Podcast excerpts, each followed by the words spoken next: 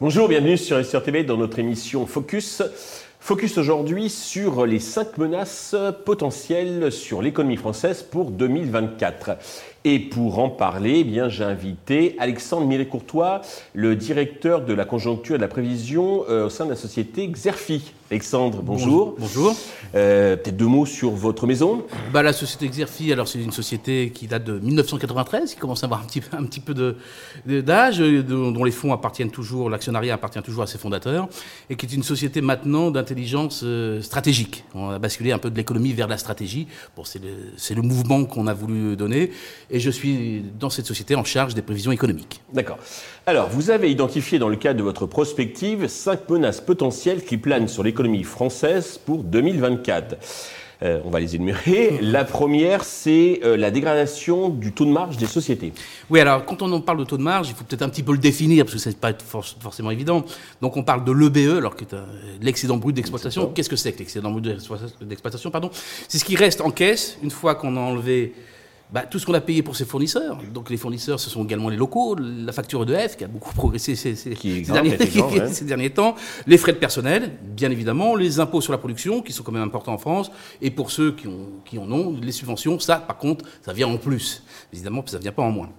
Donc quand on regarde cette, cette EBE, bah, il sert à quoi? Il sert à quoi cette EBE Il sert à financer les embauches, l'investissement, à rémunérer, ce qui est normal, les capitaux investis, mais également, ça sert, bah, c'est un petit peu le, cash que l'on peut mettre dans l'entreprise, c'est le ce qu'on ce qu'on appelle, nous, euh, comment le- l'espèce de trésor de guerre pour passer les, temps difficiles. Donc, c'est, encore une fois, c'est pas un gros mot. hein. Quand on parle de taux de profit ou taux de marge, ce n'est pas un gros mot. Donc, on le rapporte à la valeur ajoutée. Donc, ça nous donne un- une indication de la pression qui est mise euh, sur les entreprises. C'est un thermomètre qui marche un petit peu à l'envers. C'est-à-dire que quand il monte, c'est plutôt bon signe pour, euh, pour les entreprises. Donc, on, s'est aperçu de quoi avec la, crise de, la Covid et le redémarrage, c'est que certaines entreprises en ont profité pour augmenter leur taux de marge. Alors, ce qu'on appelait, alors c'est un néologisme euh, anglo-saxon, bien évidemment, c'est greedflation, c'est la- l'inflation cupide. Donc, il y, a, il y a des entreprises qui auraient été au-delà du nécessaire Toujours des profiteurs. euh, il y a toujours de- des profiteurs en temps, en temps de crise. Alors, il faut quand même un petit peu se méfier parce que c'est euh, c'est localisé sur certains secteurs, notamment bah, le secteur énergétique, le fret maritime en partie, et puis il y a une, une espèce de focus mis sur les industries agroalimentaires. Donc, il est vrai que les industries agroalimentaires, ils avaient un taux de marge brute, taux de marge brute, euh, pardon, un taux de profit qui, qui était de- d'environ avant la crise de la Covid, on était à peu près à 40%, on est en 2022 à 42% et puis en 2023 à 48%. Donc euh, là, évidemment, ça, on a, ça, a attiré un petit peu l'attention. Là, il y a vraiment beaucoup de profiteurs, mais il faut replacer ça dans un temps long. En fait, la pression a été mise sur les marges, sur les entreprises depuis très longtemps. On est simplement revenu au niveau d'à peu, peu près de ce qui prévalait dans les années 2000. Donc là-dessus, rien de, rien de scandaleux, mais on arrive à un moment où les entreprises ne vont plus pouvoir jouer sur cette variable.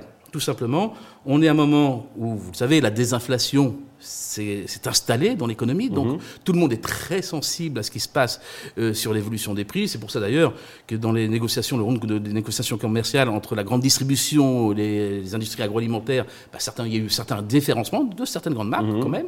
Donc on sent bien que l'attention elle est mise autour de- du prix, mais ça arrive à un moment où j'allais dire le pire moment, c'est-à-dire au moment où on a un espèce de- d'effet de, traîne de l'augmentation des salaires, parce que les salaires suivent, mais avec un peu de retard quand même, le niveau de l'inflation, notamment au niveau du SMIC. Donc là, il y a une pression qui est mise à ce niveau-là. Vous arrivez à un moment où tout le monde s'attend à des baisses de prix et où le marché est à l'arrêt. Donc, bataille pour les parts de marché, donc pression sur les prix, et là, alerte. Alerte, encore une fois. Je vous disais en, en début, c'est que les marges, c'est fait pour investir, c'est fait pour embaucher notamment. Donc là, le risque, évidemment, c'est que là, on prenne une grande claque euh, de ce côté-là, donc avec un risque sur la croissance. Et la dernière partie, en fait, le- ce petit trésor de guerre, ce, ce matelas qu'ont les entreprises, évidemment, peut très vite épuiser, et on a déjà une remontée assez fantastique des, des défaillances. Donc, alerte de ce côté-là, au niveau de la croissance, c'est une première menace. D'accord. Deuxième menace, hausse du chômage. Alors le chômage, ben, c'est lié quasiment au premier point. Évidemment, je vous l'ai dit, s'il y avait une pression très forte sur euh, les, les- les taux de marge des entreprises, il y a une partie embauche. Mais c'est peut-être pas cette partie-là qu'il faut regarder. Pour une fois, il faut regarder ce que j'appelle moi l'angle mort de l'analyse du marché du travail, c'est l'évolution de la population active. Donc on sait qu'on très bien, alors il faut, faut également se, remettre dans le contexte, on est plutôt sur une démographie positive en France par rapport aux autres pays européens, c'est-à-dire qu'on a une population active qui spontanément va augmenter. pas beaucoup, de moins en moins, c'est un problème. Mais surtout, on a une réforme des retraites. Bon, ça, je ne veux pas vous l'apprendre. Mhm. Donc, avec un, enfin, un, âge de départ qui, est passé de 62 à 64 ans, avec une, des durées de cotisation qui ont modifié. Et là, a un impact direct. Alors, un impact direct, le plus, bah, évidemment, le plus immédiat, c'est dire, bah oui, les gens qui sont concernés vont devoir travailler un trimestre de plus, une année de plus, etc. Donc, ça défère leur, leur départ à l'âge de la retraite. Donc, c'est de la population qui reste en activité. Il n'y a pas que ça. Il y a ce qu'on appelle l'effet horizon. Alors ça, c'est moins connu. C'est que plus je modifie l'âge de départ de la retraite, plus je vais avoir une modification des comportements à la fois du salarié, à la fois des employeurs. C'est très simple à comprendre. Si vous avez 59 ans et que l'âge de départ de la retraite est à 60 ans, bon, qu'il y a des, un espèce de remaniement, une restructuration dans votre société, vous n'allez pas vous battre pour rester. Pour, rester. Mhm. Et l'entreprise ne va pas se battre pour vous garder. Donc si vous déplacez un petit peu le curseur, bah, vous allez devoir vous battre. Et puis l'entreprise va vouloir vous garder. Mmh. Et alors cette simple évolution a fait modifier donc cet effet horizon avec la réforme des retraites, hein, mmh. l'INSEE, je ne parle pas de mes chiffres à moi, mais je parle de ceux de, l'INSEE, l'évolution de la population active en 2024, ça devait être grosso modo à peu près moins 5000 personnes. Avec la réforme des retraites, c'est plus 125 000. 125 000 avec euh, bon, un calcul des effets d'horizon, mais qui reste qu'une hypothèse. Il suffit que j'ai une modification un petit peu de ce curseur, et là, j'ai le taux de chômage qui peut fortement augmenter. Donc on pourrait très bien, si tout se passe mal, hein, si tout se mmh. passe mal, arriver à des, des niveaux de 9% de taux de chômage fin 2024. Et là, vous avez les consommateurs qui vont avoir une inquiétude qui va changer de, un petit peu. on saute d'une inquiétude qui était axée ou ancrée autour de l'inflation vers celle axée ou ancrée autour de la perte, de son emploi. Mhm. Et là, ça a un impact sur le taux d'épargne, ça a un impact sur la consommation, sur... inflation, évidemment, sur la croissance. Troisième menace, c'est une mise à l'arrêt de deux industries motrices, à savoir la construction et l'automobile. Tout à fait. Alors ça, c'est alors le point commun qu'on c'est deux secteurs qui ont l'air totalement différents, mais il y a un point commun, c'est le taux d'intérêt. C'est-à-dire que c'est généralement des achats qui sont financés via l'emprunt beaucoup plus, je veux bien, l'admettre, du côté, euh, du côté de l'immobilier. Mais là, ce qu'on, voit, c'est qu'on est, sur un rythme, on était sur un rythme en 2022 à peu près dans l'ancien, hein, en nombre de transactions d'un million cent quinze mille mutations, donc transactions. On va tomber à 900 000, peut-être un petit peu en dessous, on, sera tombé.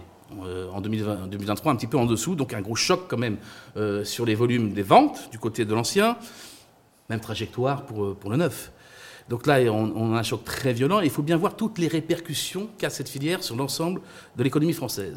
en amont, il y a tout ce qui, ce qui est financement. Donc, euh, évidemment, les banques, les mmh. assurances. Donc ça, c'est un, premier, élément. Il y a également tout, le secteur bah, du diagnostic, qui maintenant est, obligatoire pour, pour, un certain nombre de logements. Vous avez tous ceux qui gravitent vraiment au cœur, on va dire au cœur du réacteur. Bah, vous avez les constructeurs, vous avez les agences immobilières, vous avez les mandataires.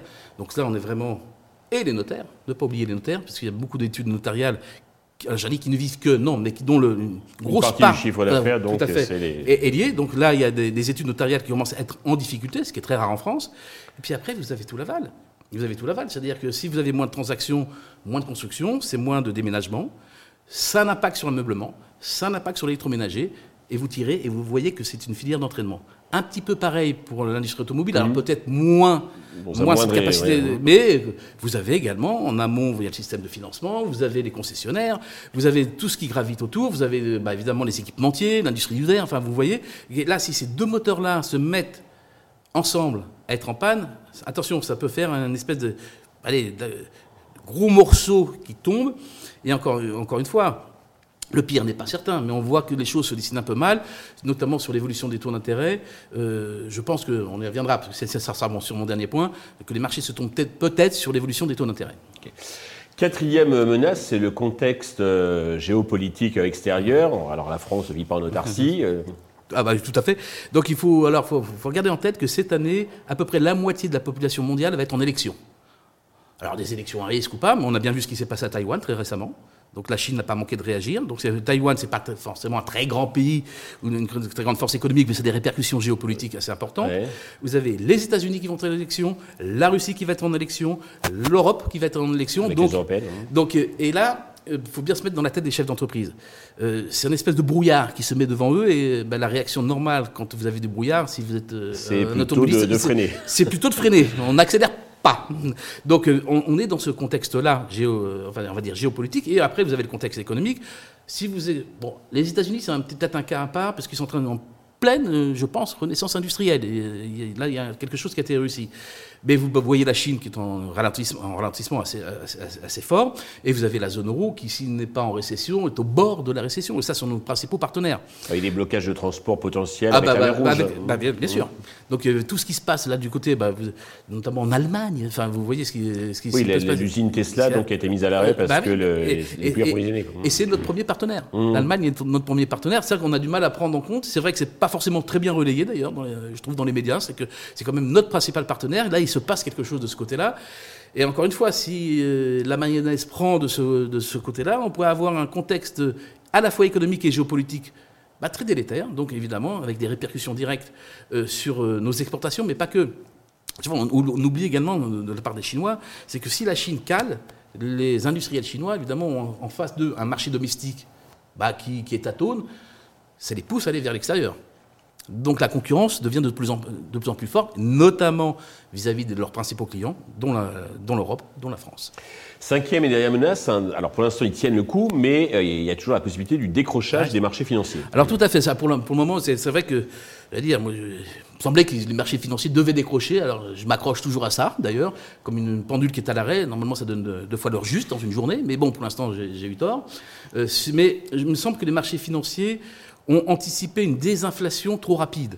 Euh, et ils ont été un petit peu douchés par les dernières euh, déclarations quand même. Et puis on l'a vu en Europe, euh, notamment, les États-Unis sont peut-être un cas à part, mais en Europe, en tout cas, l'inflation remontait au mois de décembre. donc ça a un petit coup, un petit peu coup là-dessus, ce qui éloigne évidemment bah, la volonté, j'allais dire la volonté, pas la volonté, mais la baisse des taux qui viendrait notamment à partir du second semestre. Euh, on sait très bien que euh, là, si je me place sur le cas américain, mais la zone euro, pour la BCE, c'est à peu près pareil. L'étude historique, quand les taux d'intérêt ont atteint leur pic, c'est toujours à posteriori qu'on voit que c'était le pic, mais ça dure à peu près une année. Et ça fait maintenant un petit peu, ça doit faire 4, 5, 6 mois que les taux américains n'ont pas bougé et qui restent à leur, à leur plafond. En zone euro, on a eu encore une fois une mauvaise surprise du côté de l'inflation. Bah, qu'il y ait un desserrement monétaire euh, à partir du second semestre, euh, enfin, je mettrai, comment on dit, je mettrai pas ma maison dessus, quoi. Je ne ferai pas forcément ce pari-là. Je pense qu'on peut avoir une petite déception de ce côté-là. Et si les marchés bah, sont pris à contre-pied, évidemment, ça pourrait collapser. Bon, le fait est que les marchés n'ont pas collapsé depuis très longtemps, donc c'est peut-être, dans les menaces la moins, la moins pressante. Si, pour conclure, si euh, une seule de ces euh, menaces donc euh, bah, s'avère, se concrétise, est-ce qu'il y aura un effet domino? Il peut avoir un effet domino, évidemment. je vous l'ai dit tout au départ, il suffit qu'il y ait une pression un petit peu inattendue ou plus forte sur les marges, que le taux de chômage redémarre. Et là, là tout, peut, tout peut prendre forme. alors, une seule de ces menaces, évidemment, si, elle, si elle se matérialise de façon assez douce, ne va pas entraîner les autres mais un choc un peu violent pourrait entraîner le reste. Et là, nous, on a une prévision euh, de PIB pour 2024 qui est à 0,5%. On est plutôt dans le clan des pessimistes, hein, on ne le cache pas. Mais si ça devait évidemment prendre forme, alors dans ce cas-là, on peut tomber à zéro, voire moins. Alexandre, merci, c'était euh, passionnant. J'espère que vous viendrez régulièrement sur Investor TV nous éclairer de vos lumières et partager votre euh, science. Merci à tous de nous avoir suivis. Je donne rendez-vous très vite sur Investor TV avec de nouveaux invités.